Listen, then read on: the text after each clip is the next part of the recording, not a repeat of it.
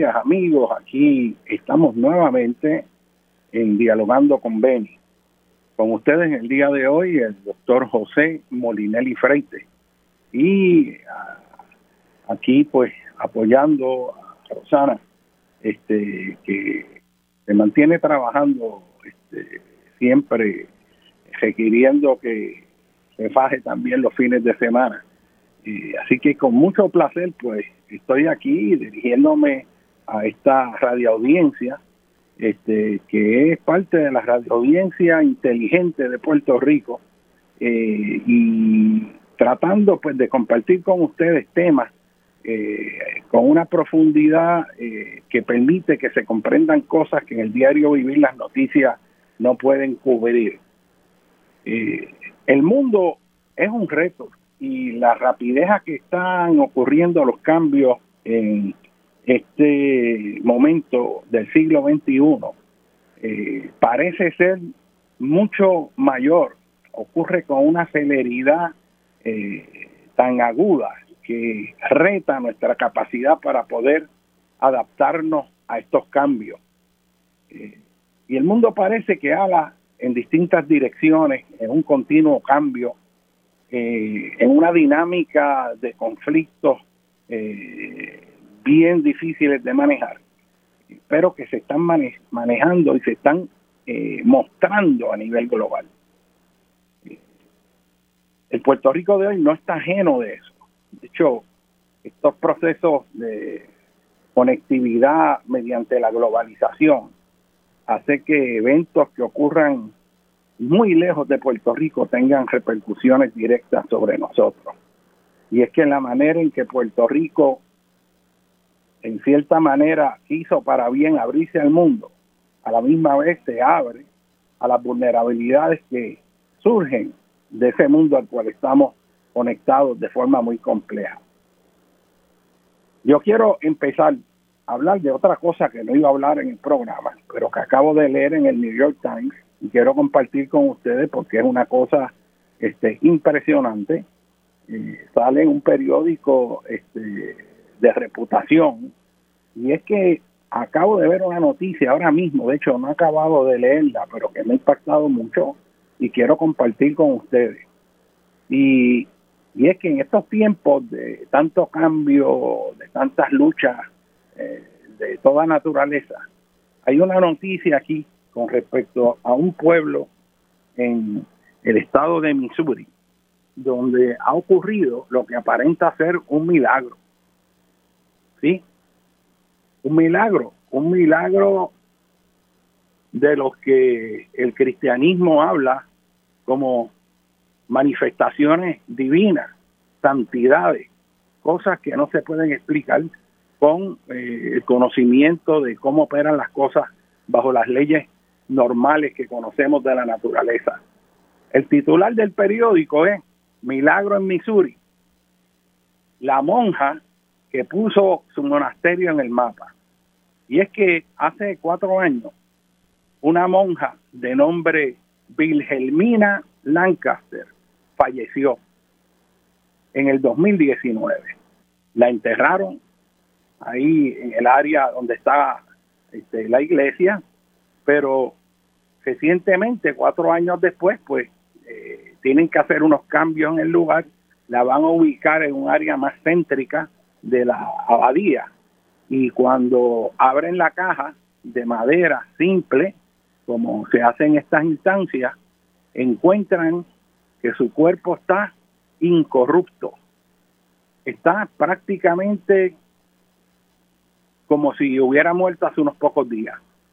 Y eh, la noticia, uno pues se impacta porque normalmente estas cosas uno piensa ya este, en San Martín de Porres y, y todas esas, todos esos milagros, las iglesias europeas que tienen toda una serie este, de restos de los santos y toda esa tradición este, y todos estos milagros de que se hablan, que mucha gente los cuestiona, otros pues lo siguen con fe, pero en este caso todo el mundo se impresionó y han puesto la monja en una urna de vidrio y el cuerpo está puesto ahí como si estuviera acabado de fallecer y se ha creado todo una eh, una emoción donde están yendo miles y miles de personas este a ver el cuerpo de esta monja.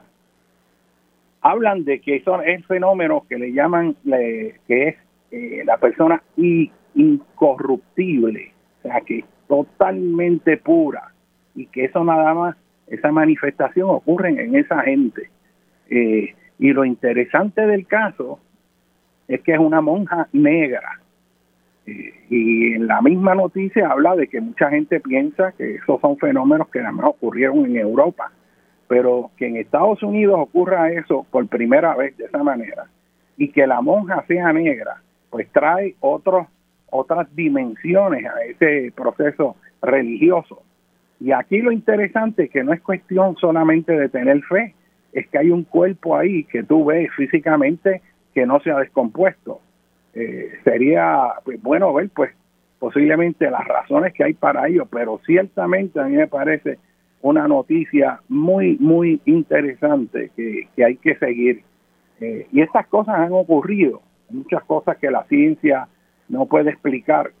Y la realidad, aunque uno es científico, uno sabe que la ciencia no tiene la verdad agarrada por el rabo. Y uno tiene que siempre dejar la puerta abierta para un montón de fenómenos que uno desconoce, las razones. No quiere decir que uno brinca a decir que es esto lo otro. Como dicen cuando usted ve un objeto volador que le llaman no identificado, eso no quiere decir que sean eh, marcianos, ¿no?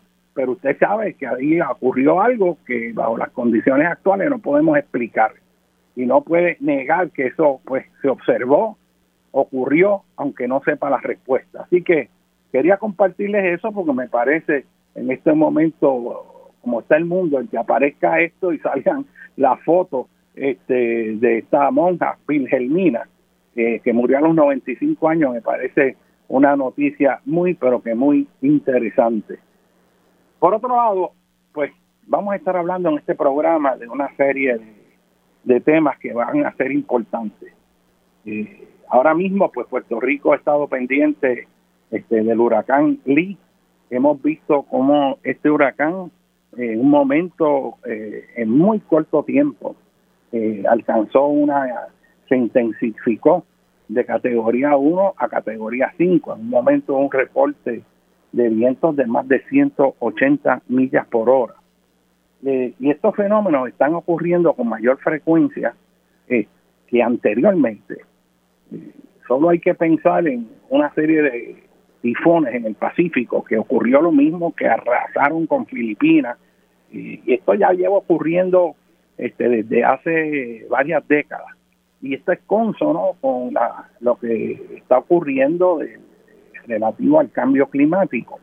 A nosotros eso nos tocó muy de cerca y no sé si ustedes recuerdan la tragedia del buque El Faro, que venía con todos los furgones, con toda la carga saliendo de Jacksonville, Florida, hacia San Juan, Puerto Rico.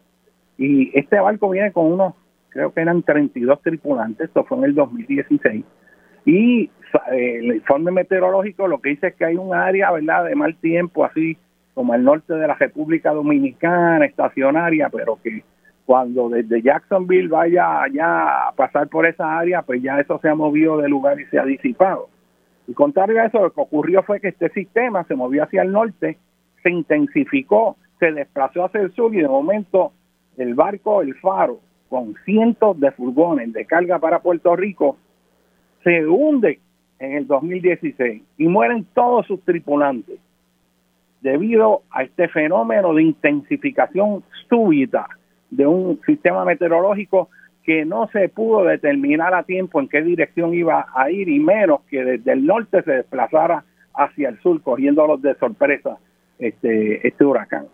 Eh, y esto va a estar ocurriendo cada vez más. De hecho, si ustedes recuerdan cuando entró María, eh, que pasó las Antillas Menores, se intensificó súbitamente desde las Antillas Menores del Mar Caribe hasta que llegó a Puerto Rico. Así que ese Puerto Rico del siglo XXI tiene que ser un Puerto Rico que sea resiliente a estos eventos extremos del que va a traer, ¿no? Este, eh, y van a estar asociados en cuanto a su intensificación al cambio climático. Y como ustedes ya saben, y miren, ya esto se está hablando tanto y tanto que a veces este, eh, uno piensa que, qué más se puede decir, ¿verdad? Pero de nuevo, se van a estar intensificando, vamos a tener eventos que cuando ocurran sean más intensos, huracanes más poderosos y sequías más extremas. Y todo esto lo que quiere decir son lluvias mucho más intensas, este, inundaciones mucho mayores. Eh, esto también implica erosión en las costas acelerándose como consecuencia de estas marejadas, como consecuencia del alza en el nivel del mar, pero también como consecuencia del mal manejo de los recursos naturales, la falta de planificación, el seguir concediendo permisos en lugares que no se deben dar permisos. Y Puerto Rico tiene que aprender, porque aquí está hablándose ahora en todos lados. Se abre la prensa, cambio climático, cambio climático. En ocasiones, de hecho, se le atribuye al cambio climático cosas que no son por causa del cambio climático sino que son producto de la mala planificación. O sea, si usted construye una edificación, como el caso de Sol y Playa, y el huracán María se lleva a la piscina y tú vuelves a meterla de nuevo, falsificando reglamentos, falsificando permisos, corrupción en el gobierno, y van allí a meter la piscina con muro de nuevo a todo lo que da. Y entonces, si se desaparece y dice que es el cambio climático, no, está dando permiso donde no es. Y en Puerto Rico se siguen aprobando proyectos en las costas, se siguen aprobando proyectos eh, en terrenos agrícolas de alto potencial, en zonas inundables. O sea, aquí es la pluma abierta para dar permiso. Aquí no hay un proceso inteligente de proteger la inversión. Y eso es fundamental. Y ese hecho de planificación aquí hay que discutirlo una y otra vez. Y el país tiene que entender que si usted no planifica con inteligencia para servirle al país y no enriquecer a esos intereses que logran un permiso, le venden propiedad a la gente y se libran de responsabilidad legal a los 10 años. Y después usted compró ahí y dice, no, es que a mí me dieron permiso, está todo aprobado, mire, esto hay estudios de ingeniería, esto dio permiso OPE, la Junta de Planes, todo el mundo dio permiso. Y de momento usted perdió su propiedad ahí, pasaron 10 años, no tiene a quién reclamarle. Así que ese hecho planifica que aquí hay que discutirlo completamente. hay que hablar del terremoto que acaba de ocurrir en Marruecos, a mí esto me tiene este, bien conmovido también, igual que el de Turquía y cualquier otro terremoto donde a través de los medios uno ve cómo han quedado estas ciudades, uno ve el sufrimiento humano, uno ve la gente eh, que quedó sepultada por los escombros de construcción. Eso yo lo vi en México este, en el terremoto del 19 de septiembre de 1985, cuando fuimos una comisión este, de Puerto Rico a estudiar ese terremoto como dos semanas después, si mal no recuerdo. Y allí lo, tú veías edificios y, que habían colapsado. Recuerdo un edificio que era el de, llamaban el de las costureras, que murieron este, cientos de personas aplastadas y todavía no los podían sacar.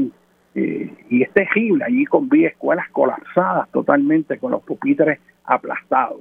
Eh, y de hecho, eso me impactó tanto que a partir del 85, este, cuando estábamos en la comisión de terremotos, se hicieron muchos esfuerzos para que el gobierno hiciera algo y nunca quisieron oír. Ahora es que se abrió la ventana después de décadas señalando esto y según la comisión de terremotos del Colegio de Ingenieros, lo que está haciendo, lo que se está haciendo, las cientos de millones que han metido para supuestamente reparar o reforzar la columna corta, no garantiza que la escuela resista un sismo fuerte este, como el que podría ocurrir en Puerto Rico, porque se han eh, tomado en consideración otros elementos este, de ingeniería estructural que tuvieron que haberse considerado. Así que parte de todo este esfuerzo, a pesar de las advertencias a las agencias de gobierno que han hecho profesores distinguidos eh, en la Escuela de Ingeniería del recinto de Mayagüez, la Comisión de Terremotos del colegio, o sea, los propios ingenieros eh, que bregan con ingeniería sismo resistente, advirtiendo al gobierno de las deficiencias que hay, este, y no ha habido respuesta con respecto a ello. Es importante que ustedes sepan que la escuela, y de esto vamos a estar hablando a partir de las 10 de la mañana, de 10 a 11, vamos a tener con nosotros al doctor Fernando Agruña y vamos a estar hablando de, de los diseños de las escuelas, la función de las escuelas y otros temas relativos a ello y cómo pues este, desarrollar una escuela para el siglo XXI. Esto no es cuestión de seguir poniéndole palcho a infraestructura que está obsoleta y que no cumple las necesidades eh, y las funciones que debe tener en este mundo cambiante de cambio climático, este, desastres naturales, terremotos, este, población vulnerable. Y para eso es que está la planificación. O sea, la planificación no es para venir y dar permiso, que vienen unos intereses económicos y cambian las reglas y ahora los funcionarios que están allí tienen que aprobar eso. Y desde arriba ponen una gente que dice, no, esto hay que darle permiso, justifícalo ahí. Aunque un técnico de abajo diga, no va, no cumple hacen una excepción, cambian el reglamento y es un desorden y ese desorden es el desorden que vivimos en Puerto Rico de día a día. O sea, después tuve una discusión de por qué los puertorriqueños se van. Ah, que se están yendo a los puertorriqueños. No, que, que, hay que hacer algo para que no se vayan. Ah, que estamos perdiendo los cerebros. No, que estamos perdiendo a la juventud. Pero si es que es un país que está mal planificado, no se planificó para lo que era, se planificó en función de unos intereses para enriquecerlos a ellos, pero nunca se puso como elemento prioritario una visión de desarrollo sostenible que se puede implantar, que hay que hacerlo y podemos hacerlo. Y a mí me indigna profundamente cómo se sigue regando esta idea en Puerto Rico de que ya esto se perdió, de que los puertorriqueños no servimos, que eso es tiempo perdido, ah, olvídate, los puertorriqueños, eso, eso todo lo, o sea, es una cosa, yo oigo eso, que mucha gente que perdió fe en sí mismo, pero ¿cómo es posible que usted pierda fe en sí mismo? Si eso es fundamental, yo pienso que hay gente que quiere eliminar a Puerto Rico y aspiran a que otros los gobiernos porque perdieron fe en sí mismo. Cuando usted no asume la responsabilidad de gobernarse a sí mismo.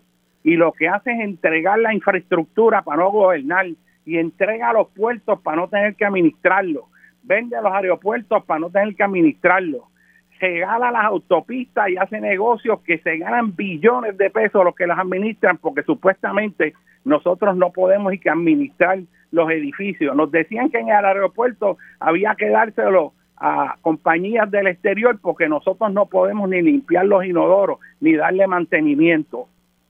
¿Cómo es posible? Y lo peor de todo es que nos los hacen creer. Por eso regalaron la infraestructura de energía eléctrica con contratos leoninos. Mire, es que uno sigue por ahí y uno se indigna porque lo que estamos viendo es un gobierno que está desmantelando el gobierno. O sea, el gobierno se crea para servirle a nosotros, es un contrato que nosotros hacemos para establecer una estructura que le sirva al país, donde estén las mejores cabezas trabajando a favor de todos nosotros y no en contra. Pero ¿qué? ¿Cuál es el Puerto Rico que tenemos hoy? Mire usted lo que han hecho, lo que han ministrado este país las últimas décadas. Y usted lo que ve es un gobierno que colapsó, que quebró, un gobierno que no funciona y que el estado de deterioro es acelerado, pero las riquezas de los que se aprovechan de eso siguen creciendo exponencialmente, sin ninguna sensibilidad al pueblo. Y entonces nos dicen que es que nosotros los puertorriqueños y que no servimos. Ah, que venga el extranjero y nos administre y nos gobierne. Pero ¿cómo es posible? ¿Cómo es posible? Si este país ha tenido momentos históricos donde ha avanzado, y ha avanzado y resuelto problemas viejos. Y ha logrado, como ocurrió con manos a la obra, con sus luces y oscuridades, pero el país en esa década, a pesar de todas las cosas malas que pudieran haber ocurrido, ocurrieron muchas cosas buenas, se creó una clase media, los hijos de gente que no sabía leer ni escribir se hicieron profesionales, se llevó acceso a través vial, a las comunidades más aisladas en Puerto Rico, se llevó agua potable, se llevó energía eléctrica a los lugares más remotos, comunicación telefónica, acceso a servicios médicos. Y los puertorriqueños nos pusimos las botas y fuimos ahí punta de lanza para ir mejorando un país que estaba sumido en la pobreza. Y Puerto Rico ha demostrado que sí puede cuando hay gente decente que se busca las mejores mentes para servirle al país, que los gobiernos, como yo he dicho anteriormente, y el gobernador buscaba gente de confianza para dirigir las agencias y la gente de confianza era buscar el que más sabía para oír sus recomendaciones porque eran sólidas y partían de la experiencia y un conocimiento profundo en función del servicio al país. Ahora los hombres de confianza del gobernador son los que obedecen, donde no pueden opinar, sino que les dicen, mira, dámele permiso a esta gente, que esta gente contribuyó con la campaña, y el que está dirigiendo OPE la Junta de Plan y todo eso se allanan a esas presiones, porque naturalmente si dice que no, están votados. Es más, parece que el meramente aceptar dirigir ciertas agencias de gobierno desde el saque, eres una persona que va a ablandarte y ceder a los intereses que no le debe servir. Y por eso tenemos un país con toda esta crisis que no tiene sentido de prioridades ni sentido de dirección. Con este terremoto en Marruecos, piense usted lo siguiente. Ahora mismo está corriendo el reloj porque lo que usted no haga las primeras 48 horas después de un terremoto, que está la gente atrapada en los escombros, por condominios que han colapsado, edificios de gobierno, edificios privados, edificios públicos, viviendas, mucha infraestructura histórica. Si usted no logra rescatar a esa gente después de 48 horas que lo va corriendo y las probabilidades de sobrevivencia se reducen exponencialmente. Y con esto lo que quiero decir es que un terremoto y edificios colapsando, el sistema de respuesta para desastres tiene que tener unas capacidades brutales porque si no, no va a poder hacer nada. Y quiero decirle que Puerto Rico, con un terremoto mayor de los miles de condominios que hay en Puerto Rico, si se caen cinco, si se caen diez, no tiene los recursos para sacar a toda la gente que puede estar en ese escombro. Mire usted solamente el edificio que colapsó en Florida, con todos los recursos que hay allí, y cómo apenas pudieron hacer algo y no pudieron este, ir por un protocolo efectivo para rescatar gente. Nosotros aquí no estamos preparados. Y esto nos trae un punto que es que en realidad quiere decir estar preparado. Cuando le preguntan a Nino Correa, que todo el mundo admira, respeta por su capacidad, por su gran corazón, por su espíritu de servicio, si está preparado manejo de, de emergencia, pues sí está preparado. Y él va a decir que sí, pero ¿a qué se está refiriendo? Está preparado a reaccionar al desastre, a ver cómo ayuda, cómo mete equipos de gente de rescate en un edificio, a ver si puede llegar a, salvar vidas. Va estar preparado para darle asistencia a los heridos y recoger los muertos. Pero en Puerto Rico, y escucha esto, algo que no se habla, que es que la preparación del gobierno contra desastres relativos a los terremotos no es tener gente que vaya a buscar los muertos. Hay que tenerlo, desde luego. Uno no sabe los escenarios, pero el énfasis tiene que ser en que los edificios no se caigan. Y escuche esto, ¿Sabe usted que vive en un condominio ahora mismo si su edificio va a aguantar un terremoto fuerte como el de 2 de mayo de 1787, que pudo haber sido tan fuerte como 8 en el sistema de la trinchera de Puerto Rico, al norte? ¿Sabe usted eso? ¿Sabe usted si su casa te aguanta un terremoto fuerte este como ese?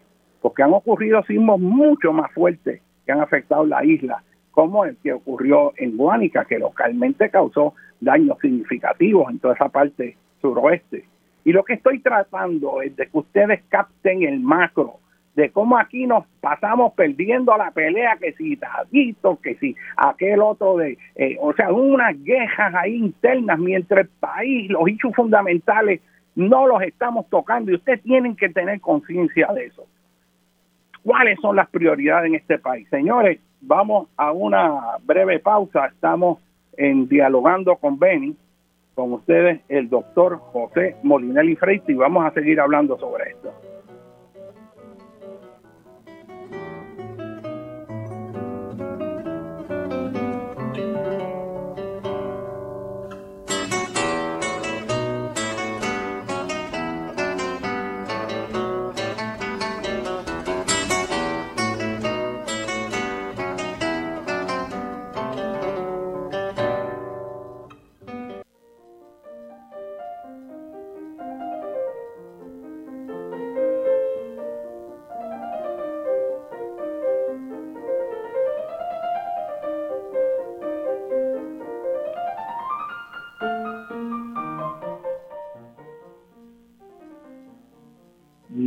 Días. Estamos aquí en Dialogando con Ben y quiero aprovechar esta oportunidad para mandarle un saludo afectuoso al artista residente de Puerto Rico en el condado de Dade, Miami, este, a Teo Freite. Y desde luego este, mandarle un saludo también al licenciado Salas, del bufete Salas y Salas allá eh, en la Florida también, que sabemos que siempre nos oye. Eh, no puedo dejar pasar siempre un abrazo fuerte allá a Pedro Meléndez y familia del barrio Ciénaga Baja de Río Grande, que siempre nos oye ahí sin fallar. Y hoy muy especialmente un abrazo a Antonio Castaldo, este compañero mío cuando estudiamos en los Estados Unidos, que está ahora en Italia. Este, sé que nos está oyendo, acaba de ser operado de corazón abierto. El ingeniero pues Castaldo pues Sabemos que nos está oyendo y esperemos que esté bien con la familia. Así que continuamos aquí en Dialogando con Benny. Estamos hablando del asunto de, de la de esta, la preparación contra terremotos. Y vuelvo y hago hincapié que una cosa es la preparación para responder, y eso es fundamental. Y yo creo, de hecho, que deberían asignarle mucho más recursos este, a Nino, porque el reto de presentar un terremoto fuerte de verdad en Puerto Rico eh, podría implicar este, centenares de casas en columnas eh, altas de longitud desigual que están a través de toda la isla y que muchas de ellas han sido construidas de forma criolla, no siguiendo diseños de ingeniería que garantice verdad que puedan resistir las aceleraciones sísmicas. Eh, hay cientos de estructuras eh, o miles que están expuestas en las zonas de maremoto y con eso no se está haciendo nada. Eh, hay comunidades en el sur, a la orilla del mar, en el norte, que que venga un maremoto este, puede tener consecuencias severas. Y ciertamente está el programa Tsunami Ready, que, es muy valioso con respecto a dar la alarma. Eh, si viene un tsunami, eh, por lo menos se da la alarma, aunque hay ciertos problemas con que no se puede todavía, con los modelos que se utilizan, predecir en qué momento y qué altura tendrá el tsunami en cada lugar. Eh, y eso trae pues otros retos, pero hay mapas que te dicen el peor escenario de tsunami, las áreas que podrían ser impactadas, pero sepan ustedes que eso no se utiliza en el proceso de planificación en Puerto Rico. La OSPE no está ese un reglamento que diga si está en zona de tsunami se permite esto y esto no, si está ahí tiene que hacer lo otro. Eso está en blanco y lleva décadas ahí y no hacen nada. Entonces tú estás aquí como hablándole a una pared, dando la alerta al gobierno como tantas veces se ha hecho antes y no pasa, se queda, es como que se absorbe y sigue todo el mundo en la pelea criolla del país y asuntos fundamentales ahora con todo este dinero que viene hay miles de gente expuesta a, un maremoto que, que puede ocurrir en cualquier momento. ¿Qué estamos haciendo? ¿Qué estamos haciendo para mitigar la pérdida de cientos, quizás miles de familias eh, cuando estas casas puedan eh, desgajarse por las laderas del interior montañoso central? ¿Qué estamos haciendo con todo eso? Ahora, afortunadamente, vi un anuncio de, en el que está trabajando el ingeniero Félix Rivera, que es presidente de la Comisión de Terremotos del Colegio, que ha tratado de hacer cosas muy importantes eh, en términos de educación al gobierno, de las agencias, pero no quieren oír. Y va a haber una actividad este, que va a estar más bien enfocada a los edificios y condominios con respecto a que cómo saber, ¿verdad? Cómo, cómo, cómo la importancia de conocer la vulnerabilidad sísmica de los edificios. Yo quiero que ustedes pongan esto en contexto y no lo limiten solamente a condominios y edificios altos, sino que lo piensen en términos de su casa, los comercios, cuando usted visita centros comerciales como Plaza Las Américas, que tiene varios pisos, ustedes saben que a veces usted se plantea, bueno, y un terremoto fuerte, ¿esto aguantará? ¿Dónde yo me ubico? Y en eso la gente no tiene la más leve idea si en un área de alto riesgo o no riesgo. Es más, si usted va a comprar una propiedad, yo estoy seguro que a usted le gustaría saber a qué tipo de riesgo natural está usted expuesto. Lo que se considera solamente es inundaciones y lo que se haya hecho con estudios geotécnicos, si es que se instrumentaliza. Pero usted puede comprar un sitio, usted no sabe si esa estructura que se construyó en 1960 usted acaba de comprar a buen precio, si eso te aguanta un terremoto fuerte, tú tienes que saber eso. Y lo que es más, Puerto Rico viven cientos de miles de personas en condominio. Usted tiene el derecho a saber y debería saber si el condominio donde usted vive te aguanta un terremoto fuerte como los que han ocurrido en el pasado. Y no estoy hablando del terremoto de Guánica. Estoy hablando de un terremoto si es en la zona metropolitana el más fuerte que pudiera ocurrir en esa área. Sabemos históricamente el de 1787, que es el que más a mí me preocupa, porque ese terremoto quebró las murallas del Morro, el Caballero Alto del Castillo de San Cristóbal. Es un terremoto que hizo daño a lo que es San Juan como ninguno de los otros que han ocurrido posteriormente. Y usted que vive en un condominio, el piso 10, el piso 15, en el piso 2, usted no sabe si usted tiene que hacer algo, si ese edificio es seguro. Y esto lo tiene que averiguar sobre todo para las estructuras construidas antes del 87, que cuando viene un código que toma en consideración unos elementos de construcción que no se habían eh, eh, tomado en cuenta antes de 1987. Y esa infraestructura eh, no cumple con los códigos que debería cumplir ahora.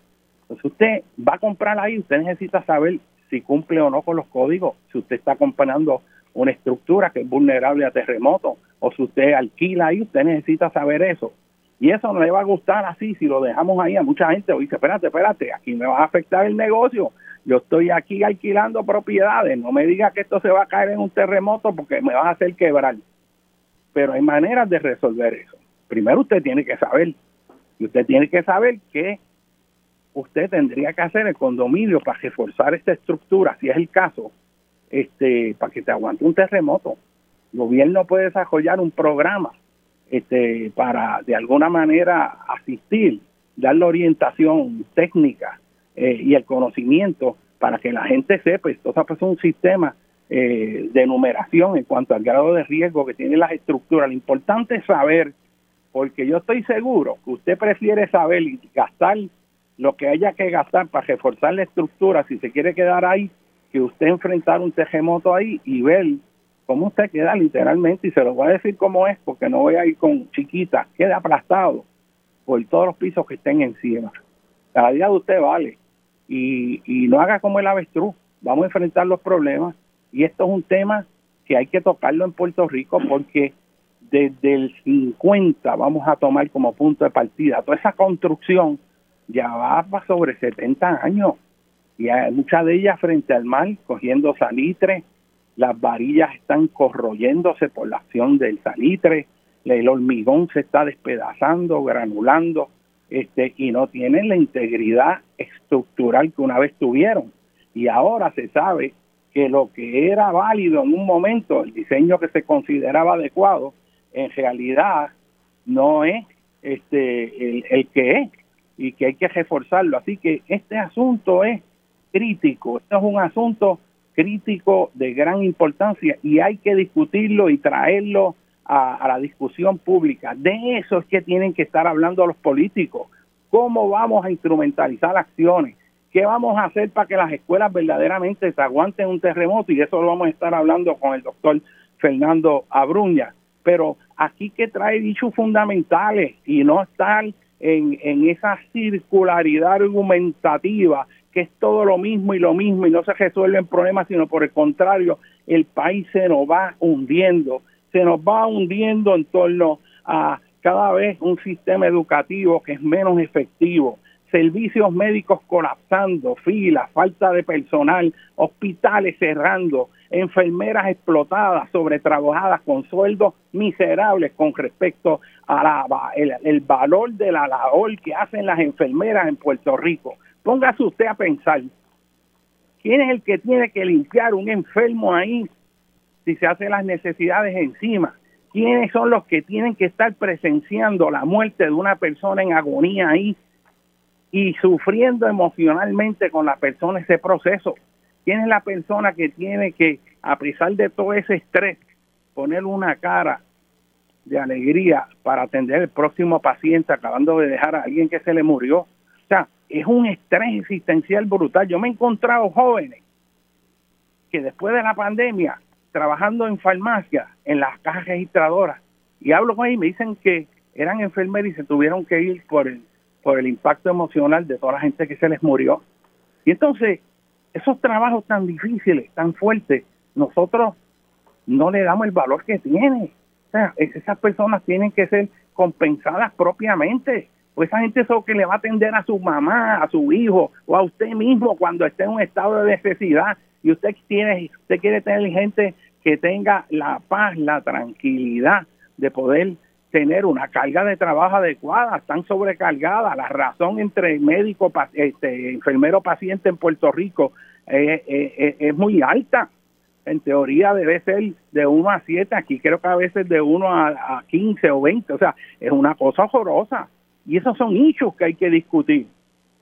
Esos son los hechos que hay que discutir, no las, todas esas que si las peleas internas de los partidos, y aquí va, y que usted va, que si va, Mire, eso no es lo fundamental en este país. A mí me duele en el alma cómo este país se queda dando vueltas en círculo, sin rumbo, sin capitán que dirija la nave puertorriqueña por el camino de la sostenibilidad, de tener un gobierno que le sirva verdaderamente al país y que cada vez le provea las condiciones para tener una vida buena, mientras otros se dan la buena vida. Este, y son dos cosas muy diferentes. Y vuelvo y traigo a consideración que Puerto Rico tiene que tener un norte, una dirección, con una jerarquía de prioridades y no estar votando los fondos federales que vienen de los contribuyentes americanos que en teoría deberían estar sirviendo al país y terminan mal utilizado sin lograr verdaderamente su objetivo. ¿Cómo es posible? Y esto a mí, mira, esto a mí, esta, esta cuestión de que el Departamento de Vivienda, con fondos de mitigación para vivienda, termine dando 540 millones de dólares para hacer cuatro millas de carretera en Trutuado y a juntas que no se necesitan. Usted no tiene que hacer una autopista cuatro cajiles por un lugar montañoso. Mejore la carretera que está, esa no es la prioridad. Con eso, usted tiene más de tres cuartas partes de lo que cuesta hacer un centro médico nuevo, que tiene infraestructura obsoleta, lleno de hongo. Las puertas no son del tamaño que hacer. El, de hecho, el edificio no te aguanta en ciertas áreas un sismo fuerte.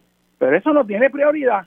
Y si ocurre un sismo fuerte, ¿cómo tú vas a bregar con los miles de gente con lesiones y traumatismo por aplastamiento? ¿Dónde los vas a meter? Si los propios hospitales se van a caer también. Y no pasa nada en este país. Aquí no hay norte, no hay establecimiento de prioridades verdaderas.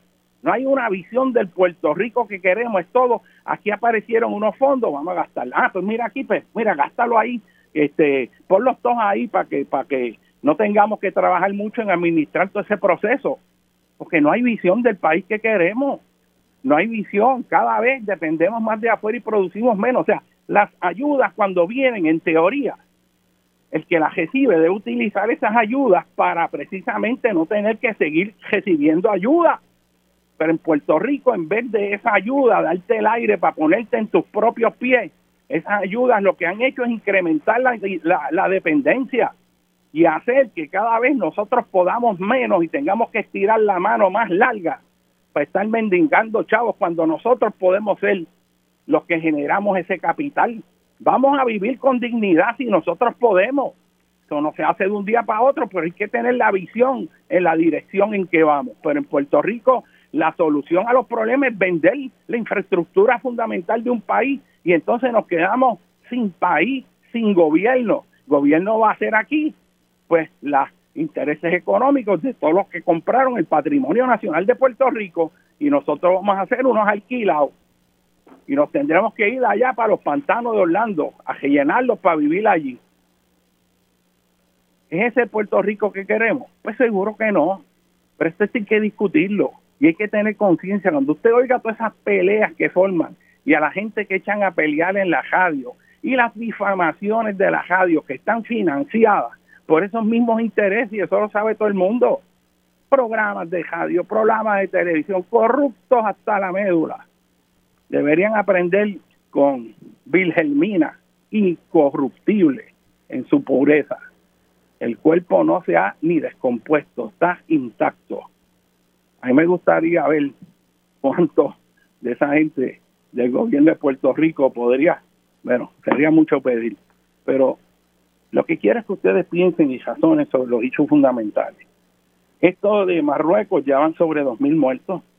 Vi cosas que indican que eh, allí en Marruecos hay una falta de cultura sísmica. Eh, usted ve primero la gente saliendo a lo loco, empujándose unos a otros, este, y en las calles cayendo escombros encima de la gente obviamente está el terror de que el edificio se te caiga encima. Eh, eh, y aquí viene un problema. Por eso yo digo, la verdadera preparación es hacer que el edificio no se caiga. Y hay que hacer un plan en Puerto Rico, una estrategia. Ahora que hay fondos de mitigación para reforzar infraestructuras críticas donde haya mucha gente, para que se ocurran eventos grandes, esa gente este, no quede afectada. Son temas que la gente no quiere oír, porque en esa saturación de problemas del país, la gente percibe eso como, ay bendito, no me agregues esa bomba atómica, si ya yo estoy que no puedo con eso. Pero esa es la función del gobierno. El gobierno tiene que velar a su gente y asumir las responsabilidades para protegerlo. ¿Qué sentido? El gobierno, si el país está sobrecargado y la gente está tratando con sueldos que no le dan para vivir, el gobierno tiene que asumir las responsabilidades y no delegarlas y no mirar para el otro lado y deshacerse. Hay que tener una discusión fundamental del país que queremos, nuestros objetivos, etcétera, etcétera. Y hay que pensar sobre el problema de la educación. Clave para el país una educación de primera. Y esto se ha hablado 20 veces y fíjese usted que todos estos temas recurren una y otra vez y no se hace algo. Pero seguimos votando por los mismos. Seguimos votando por los mismos y allí te ponen una, una cancioncita bailando a la gente, festejando aquí y allá, todos somos felices y aquí no ha pasado nada. Y la gente entra en negación porque también se ha desarrollado, desafortunadamente, pues una cultura basada en baile, botella y baraja, como decía el general de la Torre. Ponte la gente eh, alejarse y que vea las películas de televisión, que esté viendo comedias de bajo calibre, que son una cosa increíble lo que. Este, nuestra televisión este, eh, deja mucho que decir, sobre todo, bendito, cuando uno ve lo que es la televisión en otras naciones este, a mí particularmente me encanta la, Deutsche Welle, televisión alemana, los documentales que tiran para todos los países del mundo discutiendo temas de pertinencia que son trascendentales en la vida diaria, promoviendo la educación, la cultura, respeto al conocimiento, respeto a la ciencia y respeto a las distintas maneras de ver el mundo, pero no un ataque a la ciencia. Estamos como retrotrayéndonos al oscurantismo. O sea, yo oigo discursos este, totalmente como si la ciencia fuera el eje del mal, que es equivocado.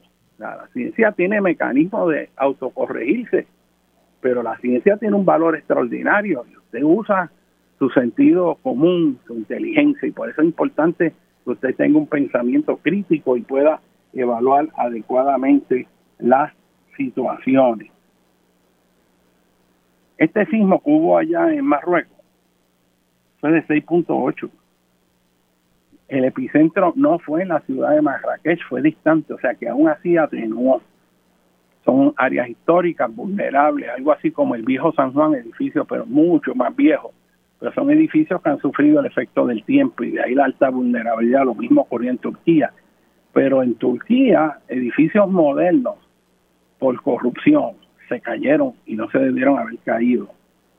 Y eso estamos a tiempo, aunque se nos está haciendo tarde, de hacerlo en Puerto Rico. Y yo doy la voz de alarma de que de ocurrir un terremoto fuerte como el de 2 de mayo de 1787, que ya ocurrió, y puede ocurrir de nuevo, aunque no se sepa cuándo, va a haber una catástrofe grande y va a haber muchas lágrimas. Y sé que los políticos que estén entonces van a decir, como dijeron en María, que, ah, nosotros los científicos no nos dijeron que esto podía ocurrir así. Nos habían dicho que, que, no, que podía ocurrir, pero nunca nos verdaderamente nos informaron de esta magnitud. Yo no. Eso fueron los que saben, no se encargaron de decírselo al gobierno o al país, cosa que es falso. Porque se ha dicho, y yo conozco gente que, mira, ha hecho trabajo tratando de alertar sobre cómo hacer una planificación efectiva, pero no entra, no hay una visión. Entonces, eso mismo detiene, detiene el desarrollo económico del país, porque si usted ubica infraestructura en lugares donde esa infraestructura se va a perder en función del tiempo, pues no avanzó nada, perdió su inversión. Vamos a construir lugares seguros, vamos a reconstruir los cascos urbanos. Mire Geopiedras, que está abandonado. Vamos a reconstruir Geopiedras del agua al lado en vez de estar dando fondos para coger terrenos agrícolas y meter 100 casas en un terreno llano inundable que va a tener que ser rellenado. Y ahí deja una urbanización más para que la gente tenga que usar carro y gastar mucha más energía. Y vuelvo y digo, no hay una visión del país que queremos. Y esto filosóficamente parte de la siguiente visión. Mire, si usted es gobernador, o vamos a poner usted como gobierno, piensa que nosotros meramente somos un apéndice de los Estados Unidos, pues si aquí hay problema, pues tú te vas para otro lado y conceptualiza el país en torno a que no, no, aquí producción agrícola, ¿de qué? Eso, eso es algo como por deporte, pero como somos parte de, como le dicen, la nación, dicen ellos, ¿no? Pues vamos a comer del trigo de Kansas y del maíz de Iowa, Illinois, o de las carnes de las vacas de Texas o de los productos de la cuenca allí del valle en California, los vegetales y las almendras, todo va a venir de allá porque es parte de una misma nación. Cuando tú estás en ese canal, pues no es crítico para tu sostenibilidad y tú localmente tú tener unos elementos de autonomía creciente, donde tú te seas, sea menos dependiente, sino que te integras ese sistema y bajo ese sistema lo mismo da que tú vivas aquí a que vivas en Chicago o en Nuevo México por la movilidad dentro de un país. Dentro de esa concepción es como tú estar en Puerto Rico, moverte de Río Piedra a Cagua, o irte a vivir ahí bonito, o venir de Bajanquita y comprar una casa en Levittown. Te estás moviendo en tu mismo espacio. Pero si tú ves a Puerto Rico como, como una unidad autónoma, como una nación, como lo es, pues entonces tú tienes que planificar a la escala de nosotros para beneficio de nosotros, no dentro de una masa que es tan grande que tú no tienes ninguna prioridad. Es aquel refrán criollo, yo no sé si ustedes se acuerdan que decían que es mejor ser cabeza de ratón que rabo de león.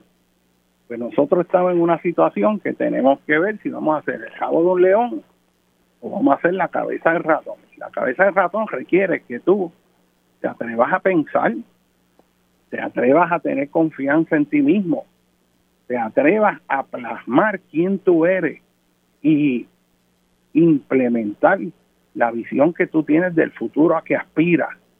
Y ese futuro debe ser un país que produzca cada vez más de lo que se alimenta y no menos, como ocurre ahora.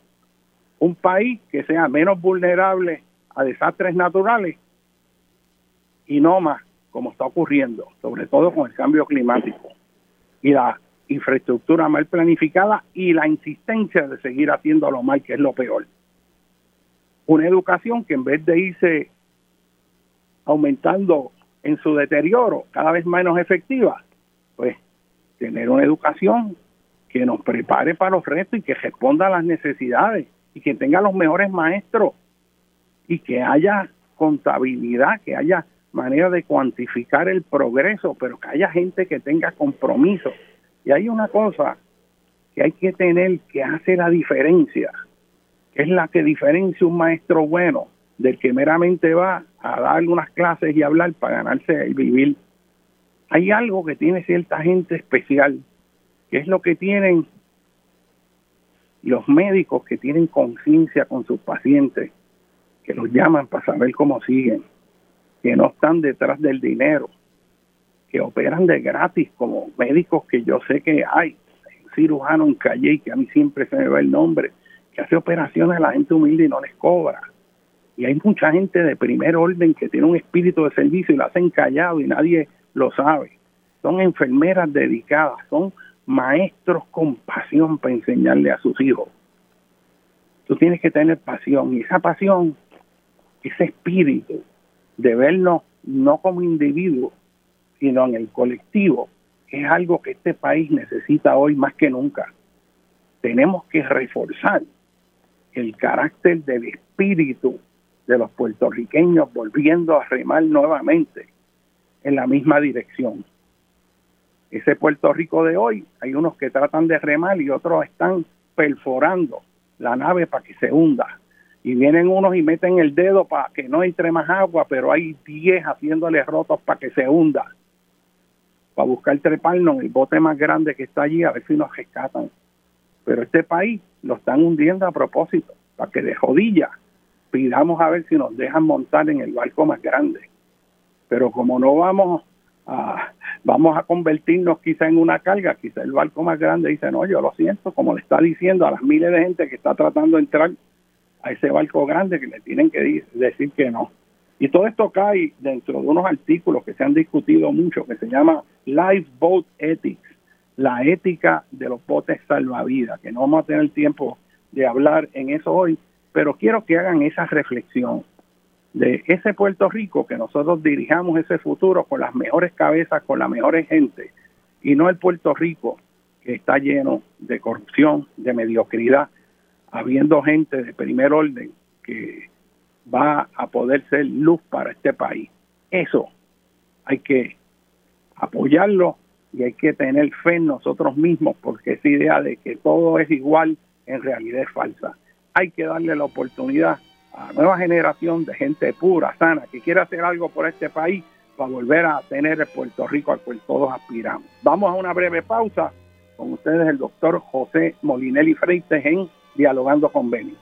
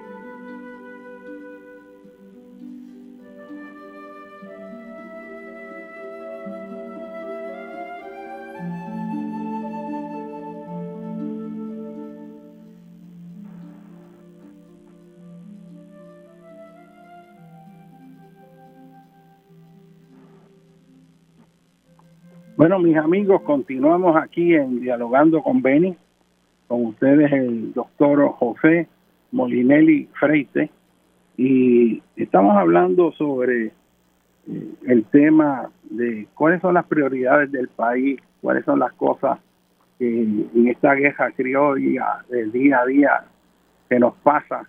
Y nos quedamos mirando lo pequeño y nunca vemos el macro, ¿verdad?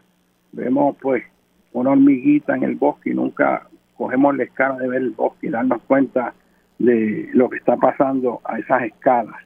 Y eso es importante traerlo en Puerto Rico porque verdaderamente este, uno ve todo lo que está ocurriendo y no hay dirección, no hay sentido de prioridad, no hay un proyecto para volver a poner verdaderamente a Puerto Rico de forma coherente, integrada, como un sistema que funciona y articula adecuadamente. Y parte de estos problemas eh, es la vida cotidiana en Puerto Rico. Y, y también, pues como estaba hablando eh, anteriormente, la falta del espíritu nacional, de uno identificarse como puertorriqueño. Y yo le voy a dar un ejemplo. Mire, cuando yo era estudiante, esa generación de nosotros, nuestra generación se planteaba, por lo menos yo me lo planteé, yo sé que muchas otras personas también, cómo nosotros le íbamos a servir el mundo, íbamos a hacer nosotros para mejorar las cosas.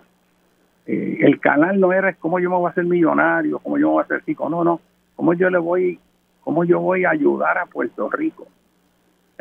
y, y yo estudié geomorfología y cuando yo estudié eso yo recuerdo que la gente decía, pero, pero tú estás loco, tú te vas a morir de hambre, eso la gente no sabe ni lo que es más, no lo sabe ni pronunciar pero yo me di cuenta cada vez que leí algo que tenía que ver con geología, áreas de ciencias terrestres, uno lo que veían eran nombres extranjeros, muy pocos nombres de puertorriqueños.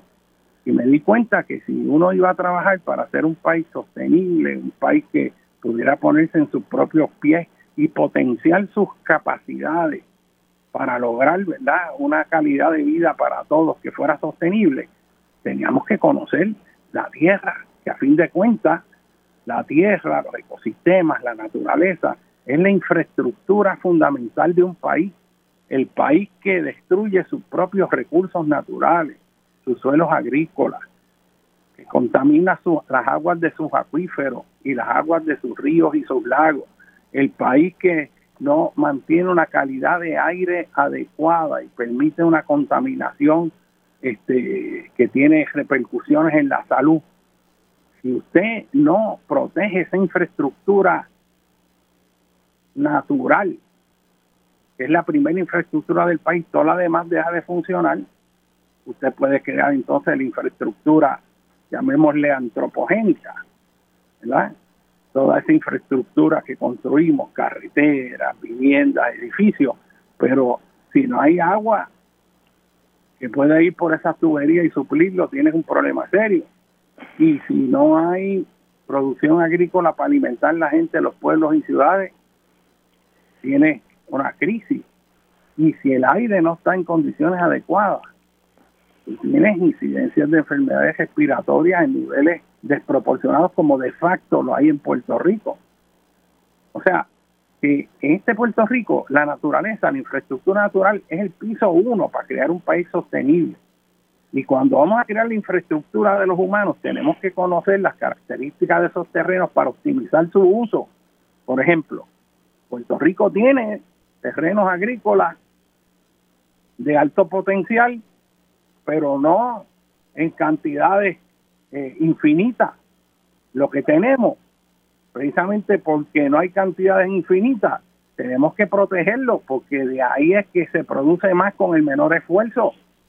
Pero ¿qué estamos haciendo nosotros? Construyendo los terrenos agrícolas de alto potencial en los valles aluviales, etcétera, etcétera. O sea, tenemos que la construcción, que sea en los lugares adecuados. Y una cosa donde aquí nosotros fallamos es que sí, es importante construir, hay que hacer vivienda, hay que hacer eh, estructura, hay que tener comercio, pero hay que saber dónde se pone.